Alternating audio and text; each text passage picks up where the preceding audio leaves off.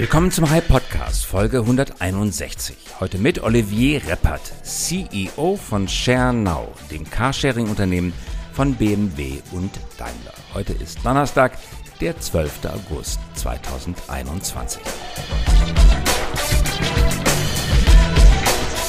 Unser Thema heute Carsharing ist ein Megatrend und zugleich ein schwieriges Geschäft. Automodelle sicher an eine Plattform anzuschließen, die Wegfahrsperre einzubinden und schnell zu entriegeln, Diebstahl zu verhindern, den richtigen Preis zu finden, Kommunen zum Mitmachen zu bewegen. Herausforderungen wie diese hat das Team um Olivier Repper zu bewältigen. Seit Februar 2019 steht der gebürtige Elsässer dem Unternehmen vor und führt es mit Leidenschaft auf einem dicht besetzten Markt. Welchen Schaden hat Corona angerichtet? Welche Zielgruppen schwärmen für Carsharing und welche nicht? Wann genau kommt das Angebot in kleinere Städte? Und wie sieht er eigentlich aus? Der vielbeschworene Unterschied zwischen den Geschäftskulturen in Frankreich und in Deutschland.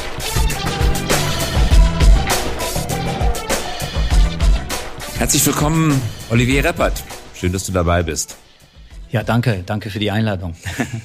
Olivier, du bist CEO von ShareNow, vielen bekannt auch früher mal als die Car2Go Group. Das ist dann durch eine Fusion, durch eine Namensänderung zu ShareNow geworden. Ihr seid einer der Pioniere, aber auch heute einer der größten Anbieter für Carsharing-Dienste in Deutschland. Wie läuft das Geschäft eigentlich nach Corona und während der Corona-Krise?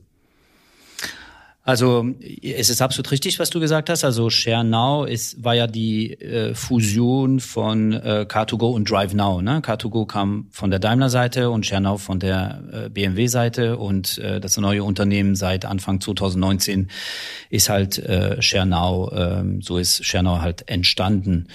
Ähm, was das äh, Geschäft angeht, ähm, so richtig, ob wir aus der Corona-Krise raus sind, wir alle zusammen, da mag ich noch ein bisschen zu äh, bezweifeln. Aber äh, was unser äh, Carsharing-Geschäft angeht, war es ja letztes Jahr in der Tat so, dass wir im April einen ordentlichen Rückgang ähm, der Buchungen feststellen mussten.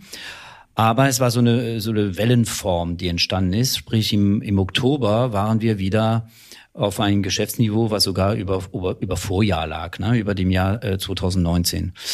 So, wenn man sich vorstellt, dass wir ähm, in so einem Jahr wie letztes Jahr, also in dieser Krisenjahr, trotzdem ähm, 18 Millionen äh, Miet Vermietungen gemacht haben in unseren 16 Städte in ganz Europa ähm, und wir dieses Jahr bereits auch schon über 10 Millionen sind, ähm, dann merkt man, dass das Thema Carsharing ähm, an Relevanz nicht verloren hat, sondern sogar dazu gewonnen hat äh, während und nach der Corona-Krise, ne, in der jetzige in der jetzige Phase. Das ist ein Aspekt. Der andere Aspekt, den wir feststellen, ist, dass ähm, die Mietdauer äh, länger geworden ist, und zwar deutlich äh, länger. Äh, wir bieten ja auch Produkte an, die nicht nur minutenbasiert sind, sondern du hast ja auch diese Pakete, diese Stundenpakete oder die, die Tagespakete bis zu 30 Tage.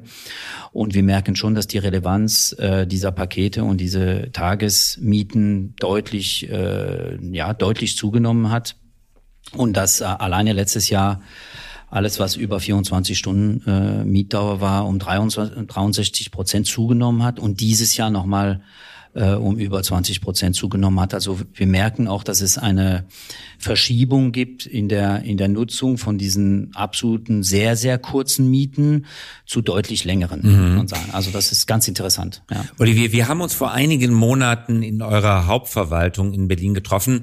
Für mhm. diejenigen, die sich in Berlin auskennen, Kaufhaus Jahndorf, das über Jahre leer gestanden hatte, direkt am Weinbergspark, habt ihr umgebaut seid noch mit einigen Konzernschwestern äh, mit FreeNow äh, dort ähm, äh, eingezogen. Äh, wir haben uns intensiv unterhalten über den Carsharing-Markt und ich würde gerne in unserem heutigen Gespräch ein Stück weit auch das voll nachvollziehen, was wir in unserem Vier-Augen-Gespräch besprochen hatten. Das ist nämlich sehr, sehr faszinierend, finde ich, wie dieser Carsharing-Markt entstanden ist, wie er sich weiterentwickelt hat und wie komplex er auch ist. Vielleicht wollen wir das einfach nochmal ein bisschen aufschlüsseln. Mittlerweile habt ihr drei Millionen Kundinnen und Kunden, ihr habt 11.000 Fahrzeuge, ihr seid ein sogenannter Free-Floating-Anbieter. Das ist das, was man heute allgemein als Carsharing kennt. Autos stehen überall, man nimmt sie einfach mit und stellt ja. sie überall wieder ab. Das war aber überhaupt gar nicht selbstverständlich, sondern ganz am Anfang der Sharing Economy war es stationsgebunden, wie es ja heute auch noch Fahrradanbieter gibt, die in Fahrradständern an festen Stellen stehen. Dieser Übergang von stationsgebunden zu Free Floating, wie ist der eigentlich zustande gekommen? Also ich glaube, als die Idee äh, entstanden ist von dem Free Floating Carsharing vor über zwölf Jahre ist es mittlerweile schon her, ähm, war es von vornherein klar, dass wenn wir einen einfacheren Zugang zum Fahrzeug äh, anbieten wollen, und auch schnell an Relevanz gewinnen wollen, dass das nur gehen wird, wenn das Fahrzeug sozusagen äh, nicht weit weg ist, ja, oder wir dem Kunden nicht erzählen müssen, wie beim traditionellen äh, Autovermieter, dass er jetzt äh, zum Flughafen fahren muss oder zu einer Station am Hauptbahnhof oder oder wie auch immer, ne? das was man heute noch kennt bei den äh, traditionellen äh, Autovermieter. Und als die Idee geboren worden ist, äh, des Free Floating, ähm, das das war eine gute Idee. Aber man muss auch sagen, und das ist das, was wir beide auch äh, vor ein paar Monate diskutiert hatten, die ganze Technologie drumherum, um das Thema überhaupt so einfach anbieten zu können, wie man es heute kennt und was selbstverständlich geworden ist, das gab es vor zwölf Jahren nicht. Ja, das musste alles ähm, im Haus, äh, im eigenen Haus entwickelt werden, ähm, daran gefeilt werden und dann äh, überhaupt in der Lage zu sein, mit den ersten Städten diesen Free-Floating-Ansatz anzubieten. Und heute können wir sagen, also ich habe es vorher erwähnt, letztes Jahr 18 Millionen Mieten. Ähm, es ist nicht eine Frage des, des Relevanz. Äh, die Relevanz ist da. Ähm, es ist eine, eine Frage, wie man äh, dieses komplexe Ökosystem, ich sag mal, im Griff hat und was man auch zukünftig daraus macht. Ja. Mhm. Mich hat beeindruckt und tut es immer noch, wie komplex die Technologie dahinter ist. Man denkt sich als Kunde, ja, äh, Auto mit dem Handy aufschließen, das ist ja dann doch eine ziemlich einfache Nummer, aber es ist überhaupt gar nicht einfach. Du hast mir berichtet, dass ihr ein neues Fahrzeug, einen neuen Fahrzeugtyp, ich glaube Fiat 500 angeschlossen habt. Wie lange lange hat das gedauert, bis ihr den Fiat 500 kompatibel mit eurer App gemacht habt?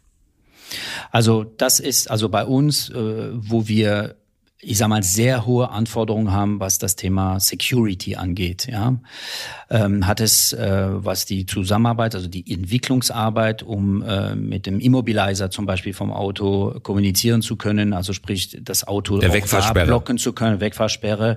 Ähm, ich sag mal so, so die Elektronik, jedes einzelne Fahrzeug ist ja unterschiedlich, ja, und man muss den Zugang dazu bekommen und man muss es dann auch richtig ansprechen können, wie man auch dann am Ende der Miete äh, sehen will, ob äh, das, der, der Schlüssel beispielsweise zurückgelegt worden ist, ob die Fenster zu sind oder wenn es mal ein Cabrio ist, ob das Dach zu ist. Also das sind alles Signale, die man da abgreifen muss. Und bei so einem Third-Party, äh, sage ich jetzt mal, äh, Fahrzeug, was ja nicht zum Daimler-Konzern oder zum BMW-Konzern äh, gehört, da dauert das halt schon dann äh, zweieinhalb Monate, bis man rein technisch die richtige Sprache gefunden hat mit diesem spezifischen Auto. Ja, so und dann äh, in der Zukunft gilt es auch sehr eng mit dem Hersteller zusammenzuarbeiten, weil die machen ja auch äh, verschiedene Updates. Äh, Wenn es dann wieder neue Fahrzeuge gibt, heißt es nicht automatisch, äh, dass das Fahrzeug, was die Elektronik angeht und was die Signale angeht, genauso gestrickt ist wie das Fahrzeug, was man äh, vielleicht äh, zwölf Monate davor eingeflottet hat. Na, und das ist halt ein Teil der Komplexität, was den Kunden nicht interessiert und das ist auch okay, das soll ihn auch nicht interessieren, das soll für den Kunden sehr einfach wirken, aber das ist ein Teil der Herausforderung, die wir haben. Und wenn du von Sicherheit sprichst, wie gerade geschehen, dann meinst du die Sicherheit vor Diebstahl und Missbrauch, also aber auch ja. die Sicherheit für den Nutzer, dass er nicht dein Auto ja. mietet und jemand anders springt kurz vor ihm in den Wagen rein, fährt einfach mit dem Wagen weg. Du brauchst also ganz genau oder kurz danach. Ne? Oder kurz also, danach. Du brauchst also genau. ein sehr präzises Geofencing mal, damit du wirklich erkennen kannst, ist das Handy des Nutzers in dem Moment des Starten des Autos wirklich im Auto. Genau, also das, das hat auch was mit Bluetooth zu tun. Ne? Also das merkst du ja schon, wenn, wenn du mal ein Fahrzeug von uns äh, äh, tankst, ne, also tankst äh, beim beim Bezahlvorgang an der an der Kasse darf es ja nicht passieren, dass einer ins Auto rein kann und äh, wegfährt, ja, mit diesem Carsharing-Auto. So, äh, das heißt, das Auto muss er erkennen, wann äh, derjenige wieder im Auto sitzt, der auch diese Miete sozusagen gestartet äh, hat und nur einen Zwischenstopp macht, um das Fahrzeug zu betanken. Mhm. So und äh, und das geht das, über Bluetooth. Das geht zum Beispiel über Bluetooth, ja, ganz genau. So ähm, und ähm, dieses Thema, was du angesprochen hast mit der mit der Wegfahrsperre, es gibt auch, ähm, wie soll ich mal sagen, Anbieter am Markt, äh, da verzichtet man darauf, ja, auf das Thema, ähm, ich sag mal Ansprache der der Wegfahrsperre. Wir haben von vornherein, ähm, sei es vor zwölf Jahren oder oder jetzt, wo wir, ich sag mal, Fremdfahrzeuge, Fremdfahrzeuge meine ich jetzt von von BMW und Daimler in unsere Flotte reingenommen ist es für uns äh, ausschlaggebend, dass wir äh, einen sehr hohen Grad der Sicherheit äh, bieten können. Und das ist äh, unter anderem, indem wir das Thema Wegfahrsperre, was ich dir erzählt hatte, ähm, auch im Griff haben ne? und auch da ja. agieren können. Jetzt sind Kunden ja natürlich, und das liegt in der Natur der Sache, sehr anspruchsvolle Wesen und äh, sie erkennen die technische Komplexität eigentlich nie an, sondern wollen es immer noch bequemer haben. Und wenn ich jetzt ja. sozusagen aus Sicht eines leidenschaftlichen Carsharing-Nutzers Angebote äh, vergleiche und bewerte, dann sehe ich, ist es dann teilweise nicht bei euch, aber auch bei anderen dann doch noch relativ kompliziert. Man muss das Auto reservieren, dann geht man dahin. Es gibt viele Anbieter äh, oder mehrere Anbieter, bei denen das Auto dann minutenweise braucht, um aufzuwachen, um dann mal die Tür öffnen zu lassen. Oder wenn man einmal eine Pause einlegt, dann dauert es wieder eine ganze Weile, bis der verstanden hat, dass man jetzt eine Fahrpause einlegt und dann wieder entriegelt. Eigentlich möchte ich es noch viel bequemer haben, nämlich einfach auf ein Auto mit eurem Logo oder eurem Nummernschild zugehen, den Türriegel betätigen, einsteigen, losfahren. Ich möchte gar nicht mein Handy betätigen. Ich möchte es bei mir tragen, aber ich möchte gar nicht das Handy betätigen. Werden solche Zeiten jemals kommen? Ist das technisch möglich? Ja. Ein, eindeutig ja. Ja. eindeutig ja. Muss ich mir dafür ähm, von Bill Gates einen Chip unter die Haut spritzen lassen? Nein. Oder mich impfen lassen, Aber wie wirst, jetzt, um Gottes Willen, das ist nicht meine Verschwörungstheorie, ich zitiere nur. Das ist als Witz gemeint, schlechter Witz. Aber nein, wie wird das funktionieren? Nee, nee, du wirst trotzdem noch dein Handy in der Hosentasche haben müssen. Also ohne Handy wird es nicht gehen, aber ähm, es wird äh, eines Tages so sein, dass wir erkennen, dass du ganz nah am Auto bist und dass du, äh, dass dein Handy, also die, die, das Handy vom Nutzer in der Hosentasche hast und äh, das Auto wird dieses Handy erkennen und dann das ermöglichen, was du gerade erwähnt hast.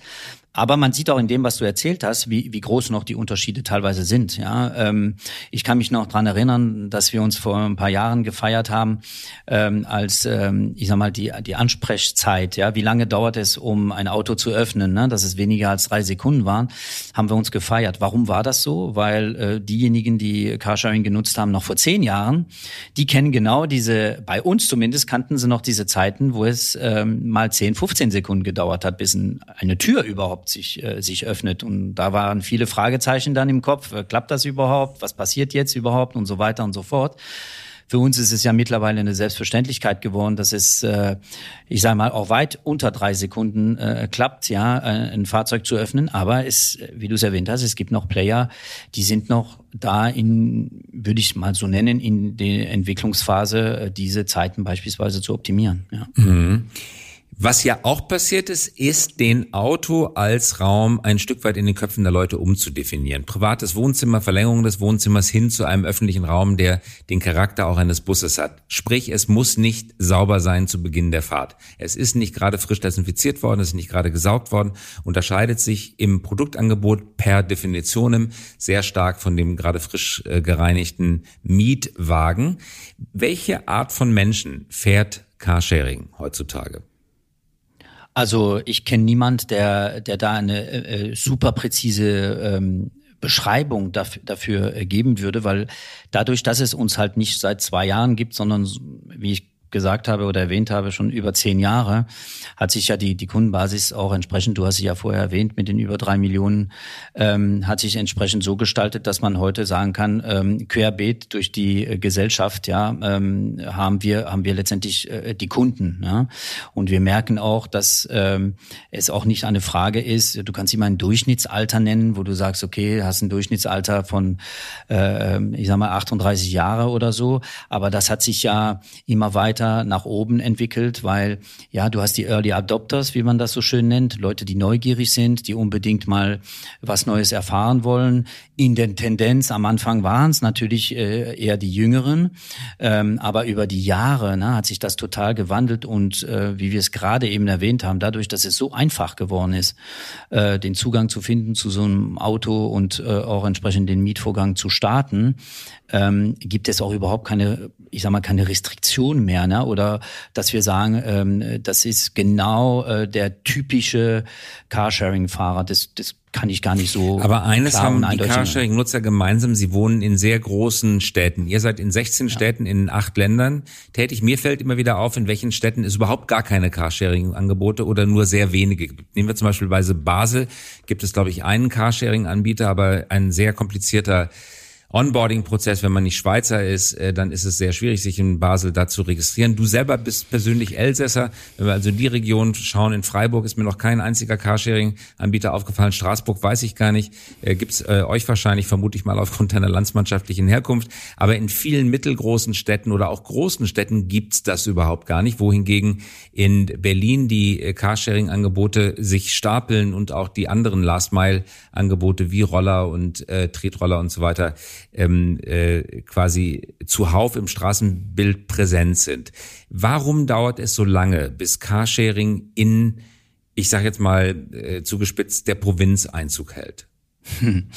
Also ich glaube, also es ist ja kein Geheimnis, dass das Thema Carsharing auch ähm, eine riesengroße Abhängigkeit hat von dem grundsätzlichen Potenzial. Ne? Und das grundsätzliche Potenzial hat in den großen Städten, ähm, ich sag mal, eine bessere Ausgangssituation, weil es ja eine größere Bevölkerungsdichte gibt und ähm, die Leute verspüren auch viel mehr diese Einengung, sage ich jetzt mal, oder die volle Straßen oder ähm, den, haben das Bedürfnis einfach effizienter unterwegs zu sein, zu sagen, ich äh, habe ein Fahrzeug, was, was über 90 Prozent der Zeit einfach nur am, am Straßenrand steht.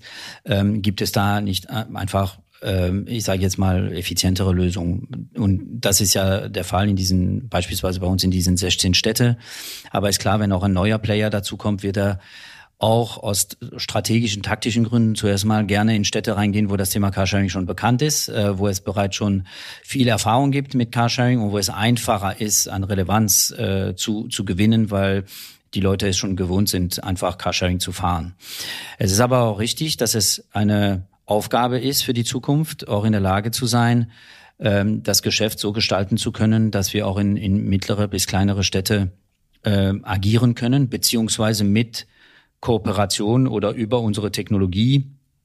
Ich glaube, wir hatten auch darüber gesprochen, als wir uns gesehen haben. Wir haben zum Beispiel ein sehr gutes äh, Franchise-Konzept, äh, was wir ja schon live leben äh, in Kopenhagen und Budapest, wo ein äh, fremder Investor sozusagen über unsere Technologie das Thema Carsharing anbietet.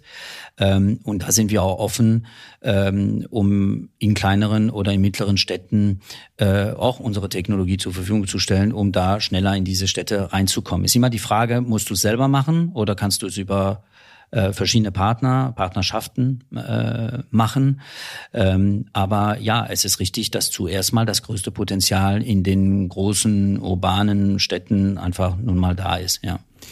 Wann strebt ihr Profitabilität an? Wenn ich es richtig verstanden habe, seid ihr noch nicht profitabel. Für wann ist Profitabilität geplant und welche Städte werden aller Voraussicht nach am ehesten profitabel werden? Also man muss es äh, differenzieren. Ne? Wir sind als Gesamtunternehmen sind wir noch nicht profitabel, aber auf Städteebene in Summe sind wir schon längst profitabel. Mhm. Ne? Das heißt, es gibt noch gewisse Kosten, äh, wenn wir jetzt nicht in die Details gehen, die eher, äh, ich sage jetzt mal, äh, gebündelt sind äh, auf der, ich nenne es jetzt mal äh, Headquarter-Ebene, ja, ähm, die wir noch nicht in Summe äh, getragen kriegen und deswegen sind wir noch nicht vollständig äh, profitabel. Aber wenn man sich die letzten Jahre anschaut und ähm, gerade als wir äh, den Step genommen haben, dass wir äh, gesehen haben, dass wir in Summe und ich sage jetzt mal auch trotz vier rein elektrische Städte, wo das Thema Profitabilität eine größere Herausforderung ist als in äh, den, ich sag mal, Verbrennerstädte. Ähm, da waren wir schon ganz stolz drauf, dass wir in Summe äh, die Profitabilität erreicht haben, in Summe. Aber äh, Verbrenner äh, ist, ist einfacher, weil Elektroautos teurer sind. Ist das der Grund? Naja, wir haben ähm, nicht nur das, es, es, es sind auch äh, operative Herausforderungen. Ne? Die, die ersten Elektroautos, die wir eingesetzt haben, und da waren wir ja auch Pioniere, was das angeht. Ne? Der Smart Electric Drive, der hat ja eine Reichweite, der die bei weitem nicht an den Verbrenner rankommt. Das heißt, wenn so ein Auto, äh, ich sage mal, bis zu siebenmal äh, am Tag in Madrid benutzt wird, dann hast du dazwischen äh, wahrscheinlich äh, das, den Bedarf, das Auto laden zu müssen. Ja? Also operativ, um diese rein elektrische Städte, insbesondere halt mit Fahrzeuge, die nicht äh, eine extrem äh, große Reichweite haben, was jetzt immer mehr kommt. Ne? Also das in der Zukunft wird das äh, immer weniger ein Problem, aber wir sind ja schon einige Jahre in diese vollelektrischen Städten. Äh, da war es operativ eine größere Herausforderung, unter anderem, weil wir größere operative Kosten Kosten hatten, um das gesamte, die gesamte Fahrzeugflotte da zur Verfügung zu stellen mit äh, vollgeladenen Autos. Ja. Du selber kommst aus dem Daimler-Konzern, hast dort auf unterschiedlichen Stationen ähm, dich bewährt, äh, hast selber intensiv bei Smart gearbeitet. 2019 dann die Fusion ähm, der Carsharing-Angebote von Daimler und BMW aus Car2Go, du sagtest das gerade, und DriveNow zu dem heutigen Unternehmen. Äh, du selber hast das ähm, bewerkstelligt, diese Fusion? Was waren in der Rückschau die größten Herausforderungen für dich? Also eine große Herausforderung war zuerst mal zwei Familien zusammenzubringen. Ne? Einmal die Car2Go-Familie äh, mit, mit der DriveNow-Familie. Wir hatten zwar beide das gleiche Ziel, auch als DriveNow und Car2Go, sprich ähm, das Thema Carsharing und die Überzeugung, dass man die Nutzung vom Auto viel effizienter gestalten kann. Die Überzeugung war da, aber wir waren halt große Wettbewerber. Wir waren die zwei größten und haben uns natürlich, wie es halt nun mal ist und auch gesund ist, wir haben uns natürlich gebettelt, ja, wie man so schön sagt. So und äh, morgen heiraten wir halt, ja. Das ist das, was dann in 2019 äh, passiert ist. Das heißt, wir hatten zuerst mal eine kulturelle Herausforderung. Ja, das war die aller, allererste Herausforderung, zu sagen, ey, wir sind jetzt one, one big family und ähm, lasst uns beweisen, dass man ein Merch äh, sehr erfolgreich gestalten kann. Ähm, und dann kam natürlich die große Herausforderung der, der technische Integration. Ja, und das war natürlich einmalig. Ähm, und da gab es auch, ich sag mal, keinen wirklichen Benchmark, an dem man sich messen konnte. Wie schnell darf es, kann es äh, dauern, bis man eine ShareNow-App hat, bis man die Kunden migriert hat, bis man eine gute technische Stabilität hat, bis man auch in der gleichen Zeit auch weitere äh, Entwicklungen äh, mitmacht und äh, auch neue Use Cases den, den Kunden anbieten kann. Das war äh, vom, von der gesamten Schernau-Familie, von jedem einzelnen Mitarbeiter eine riesen Herausforderung. Ähm, ich sage jetzt mal, diese technische Integration und das ShareNow-Produkt entstehen zu lassen. Ja, ohne dass ähm, ein Kunde, der von DriveNow kam oder von Car2Go äh, kam, den Eindruck hatte, dass er jetzt zuerst mal Rieseneinschnitte in Kauf nehmen musste, um äh, weiterhin die Fahrzeuge nutzen zu können. Was mhm. da im Hintergrund gelaufen ist und diese Komplexität dann neu zusammenzubringen, sage ich jetzt mal, diese technische Hochzeit auch hinzubekommen, das war eine, eine, ja, das war ein Brett. Ja, ihr habt euch Brett. im Zuge dessen auch geografisch konsolidiert. Aus Nordamerika ja. habt ihr euch zurückgezogen, auch aus einigen europäischen Städten, wie zum Beispiel London. Warum? Es war eine, eine klare strategische Entscheidung, äh, abgestimmt mit, äh, mit den Mutterhäusern, also mit Daimler und BMW, dass man äh, sich klar auf Europa fokussieren möchte, dass man da die, die volle Konzentration auf äh, den europäischen Raum ähm, haben möchte.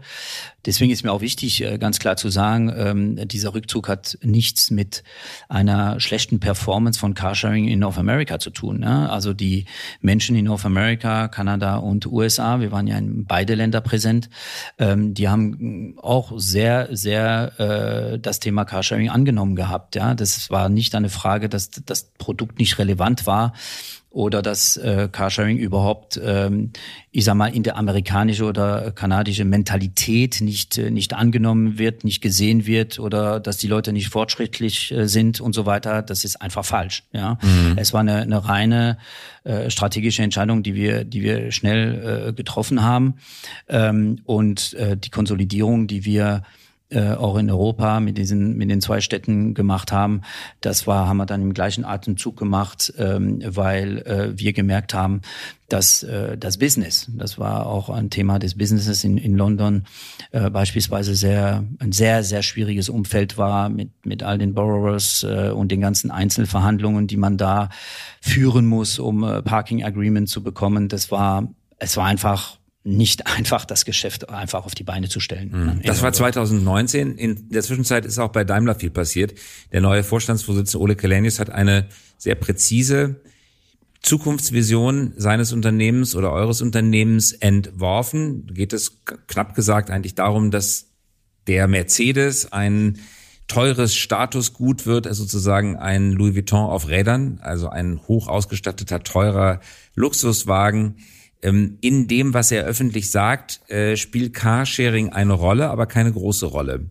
Äh, wie äh, positioniert man ein Carsharing-Unternehmen in Großkonzernen oder anders ausgedrückt, ist Carsharing eine Aufgabe, die große Autohersteller bewältigen sollten? Oder ist Carsharing etwas, was außerhalb von Autoherstellern stattfinden kann oder vielleicht sogar sollte? Also grundsätzlich ist das schon mal interessant, dass ähm, damals für die, die es nicht wissen, Car2Go gehörte ja von vornherein an, an Daimler. Das ist nicht etwas, was von Daimler übernommen worden ist. Und DriveNow war ja ähm, eine, ähm, ein, ein, ein Joint Venture zwischen BMW und, und Sixt. Ne? Also wenn man sagt, wer hat's erfunden, das ganze Thema äh, Free Floating Carsharing, ähm, sei es jetzt bei Car2Go oder DriveNow, kann man sagen, da steckten jeweils zwei OEMs dahinter, zwei wichtige OEMs in, in Deutschland. Ähm, was bedeutet das? Und es gibt uns heute noch. Ähm, das heißt, in dem Thema wurde viel investiert und man hat auch gesehen, dass im urbanen Umfeld sich einiges verändert, auch äh, was das Mobilitätsverhalten angeht und dass man auch verstehen muss, wie kann man darauf antworten und was sind die Services, die man anbieten kann und sollte, um äh, entsprechend im urbanen Umfeld äh, eine gute Antwort darauf zu haben in diesem gesamten Mobilitätsmix. Ja, weil die Realität in den Städten ist ja heute so, es gibt äh, ganz wenig Leute, die sich nur mit dem Auto bewegen, sondern die meisten, also der, die, die Mehrheit, würde ich sagen, äh, nutzen unterschiedliche Bewegungsmittel, ähm, um effizient unterwegs zu sein. Und da ist Carsharing halt eine wichtige Antwort. Und ich glaube, dass äh, man hat es ja auch gesehen durch den Merge, der 2019 stattgefunden hat, dass sowohl äh, BMW als auch Daimler äh, das Ganze weiter äh, unterstützt haben und weiter darin investiert haben. Ja. Mhm. Das wird in Zukunft auch so weitergehen? Also es spricht nichts dagegen. Ja. Wir, wir spüren, dass wir mit den Plänen, die wir äh, auf die Beine gestellt haben und die Investitionen, die wir getätigt haben und auch, ähm, ich sag mal, wir sind ja nicht in 2019 zusammengekommen und haben das Produkt überhaupt nicht weiterentwickelt und haben einfach einen Status quo sozusagen verwaltet, sondern wenn man sieht, wie viel, äh, wie soll ich mal, Innovationen wir äh, an den Markt gebracht haben zum Thema Carsharing, da kann man, glaube ich, nicht von Stillstand reden, sondern ähm, das sind ja auch jeweils Investitionen, die man da äh, vornimmt. Und unsere Shareholder sind äh, nun mal Daimler und BMW. Wir hatten vorhin schon über das Kaufhaus Jahndorf gesprochen, eure gemeinsame Firmenzentrale, FreeNow, ChargeNow und äh, euer Unternehmen sitzen da. FreeNow, das ehemalige MyTaxi. Ihr habt jetzt kürzlich eine engere Kooperation mit FreeNow angekündigt. Geht das in Richtung der Sixt App, wo ich aus einer App alle Angebote bekomme, nämlich Mietwagen, Carsharing und Driver Services, wo ich gefahren werde? Oder was habt ihr da genau vor? Also die FreeNow-Kollegen, die bieten ja schon länger, ähm, ich sag mal, dieses breite Portfolio an. Ähm, ich habe vorher gesagt, dass wir eine große Herausforderung hatten, äh, zuerst mal, ich sag mal, diese technische Integration auf die Beine zu stellen äh, auf der auf der ShareNow-Seite. Das heißt, äh, wir haben zuerst mal unsere Hausaufgaben äh, tun müssen, unsere technischen äh, Hausaufgaben tun müssen. Wir hatten klare Prioritäten, was das Thema äh, weitere Produktentwicklungen, also unsere Produktentwicklungen bei ShareNow sei es jetzt das Thema Long-Term Carsharing, was ich vorher erwähnt habe, also Mieten über 24 Stunden, sei es jetzt der Share Now Pass, äh, den wir äh, gebracht haben, oder unser Reward-Programm war uns ganz wichtig, aber wir wussten von vornherein, dass wir auch eine Integration in äh, oder bei unseren äh, Kollegen von FreeNow haben möchten. Und äh, ich sage mal, FreeNow, und da sieht man ja ganz klar, ist ja multimodal aufgestellt und ist ein sehr, sehr relevanter Player und es war ein, ein ganz logischer Schritt ne, von unserer Seite auch das Thema Carsharing von Schernau da, da zu integrieren. Mhm. Und wie, wie wird es in Zukunft noch mal enger zusammengeführt, Charge und Free und, und äh, Share? Also mit den Kollegen beispielsweise von Parknow oder von ChargeNow arbeiten wir operativ schon länger zusammen. Ne? Das ist etwas, was jetzt nicht unbedingt der Kunde so von außen äh, wahrnimmt, wenn er nicht unbedingt äh, den Sticker sieht, ne? von Parknow beispielsweise. Ähm, aber in den Städten, ähm, wo, wo es um, um, um Ladeaufgaben geht und so, da ist äh, auch ChargeNow äh, für uns ein, ein wichtiger Partner.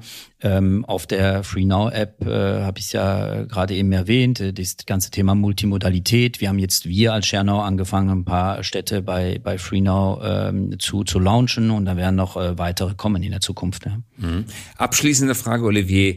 Ich sagte schon, du bist Elsasser, das heißt, du hast einen französischen Pass. Äh, du bist genau in der Grenzregion, sprichst absolut perfekt äh, Deutsch, äh, besser als viele Berliner. dazu Kompliment. Ähm, wenn du jetzt die französische Geschäftskultur oder auch Gründungskultur mit der deutschen vergleichst, was fällt dir als Grenzgänger zwischen den Ländern, zwischen den Welten auf? Wie sind die Deutschen aus französischer Sicht?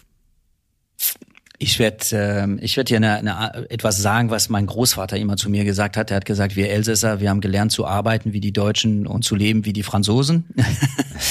ähm, also äh, grundsätzlich muss man muss man schon sagen, dass ich äh, ich bin ja schon lange in Deutschland seit äh, ich glaube 97, ja 97 oder 98 in in Berlin dann und ähm, ja, es gibt Unterschiede, es gibt kulturelle Unterschiede. Und äh, was ich spannend finde, ist, wenn man äh, die Stärken aus den jeweiligen kulturellen Unterschiede zusammenbringen kann. Ne? Und das war ja auch die damals äh, die ganz wichtige Botschaft, würde ich sagen, vom, vom, von meinem Großvater. Ich glaube, dass wir in Europa in Summe durch diese kulturelle Unterschiede ähm, und wenn wir die zusammenbringen, ein ähm, ja ein sehr starker Wirtschaftsraum einfach sein können und dass wir sehr sehr kreativ zusammen sein können ja. Und äh, man mag und das ist auch so äh, die deutsche Stringenz äh, da äh, reinzubringen ist immer sehr sehr hilfreich ja wenn man sehr stringent äh, aber man braucht auch für neue Produkte ganz viel Kreativität und da gibt es vielleicht in südländische Kulturen äh, vielleicht da noch mehr Fantasie ja oder mehr Kultur und ich finde es halt ganz ganz wichtig und ganz interessant ähm, auch in einem Unternehmen so wie unser äh, bei Schernau, und das ist ja auch der Fall, sehr multikulti unterwegs zu sein, gerade um von diesen kulturellen Unterschiede schöpfen zu können und äh, versuchen, ja, ich sag mal, auch die Stärken da zu mergen und äh, ein sehr, sehr attraktives, relevantes Produkt auf, auf die Beine äh, zu stellen mhm. oder weiterzuentwickeln. Ja. Mein Großvater, das, was er gesagt hat, kann man drüber schmunzeln, aber das klingt natürlich ein bisschen nationalstereotypisch. Die Franzosen feiern, die Deutschen arbeiten. Du hast gerade das Wort stringent verwendet. Wir wissen alle, so wie dein Großvater das ausgedrückt ausgedrückt hat, ist es sicherlich nicht, weil auch in Frankreich sehr, sehr hart gearbeitet wird und in Deutschland auch gut gefeiert werden kann. Aber bleiben wir bei dem Thema äh, Stringenz. Ist das Klischee richtig, dass in Deutschland stringenter gearbeitet wird als in Frankreich? Kann man das so sagen? Also organisierter auf jeden Fall. Ja. Auf jeden Fall. Also ich habe ja auch später, als ich äh, bereits äh, bei Daimler war, hatte ich ja bei verschiedenen Projekten und ich werde keinen Namen nennen, äh, die die Möglichkeit auch mit meinen Landsleute zusammenzuarbeiten, ähm, also mit auch mit anderen OEMs und so weiter und so fort. Und da hat man die Unterschiede schon gemerkt. Äh, und ähm, das ähm, finde ich, ähm, kann man in Deutschland schon sehr stolz darauf sein dass man in, also wie du es gesagt hast, es gibt immer die Ausschläge, aber äh, dass man äh, sehr, sehr äh, gut organisiert und stringent unterwegs sind. Und ich glaube, äh, Deutschland kann auch sehr stolz sein, so einen starken Mittelstand zu haben, beispielsweise, was ich äh, ich persönlich in Frankreich als deutlich weniger stark in, in Frankreich erlebe. In Frankreich gibt es entweder die ganz kleinen Unternehmen oder dann die ganz, ganz große Konzerne. Und dazwischen ist so eine Kluft, die man so in Deutschland nicht äh, spürt, ja, aus meiner persönlichen Perspektive. Und das macht auch die Stärke meines Erachtens äh, von, von Deutschland aus, der, der Mittelstand, der starke Mittelstand. Und ähm, ja, also wie, wie ich es erwähnt habe, ähm, ich finde, man muss halt versuchen, europäisch zu denken letztendlich und da alle Stärken zusammenzubringen. Ein ganz wunderbares Schlusswort. Olivier Reppert, ganz herzlichen Dank dafür, dass du bei uns warst. Sehr gerne. Vielen Dank. Danke dir. Und auf bald im Kaufhaus Jandorf. Tschüss. Bis bald. Danke. Tschüss. Das war der High Podcast. Dieser Podcast erscheint jeden Donnerstagabend um 18 Uhr. Damit Sie keine Folge verpassen, abonnieren Sie uns gerne jetzt. Oder hinterlassen Sie ein Like, wenn es Ihnen gefallen hat. Eine Produktion der Axel Springer High GmbH, einer führenden Beratung für Strategie und Umsetzung neuer Geschäftsmodelle. We support leaders in turning their organizations into 21st century winners. Über Post freuen wir uns unter christoph.käse at high.co.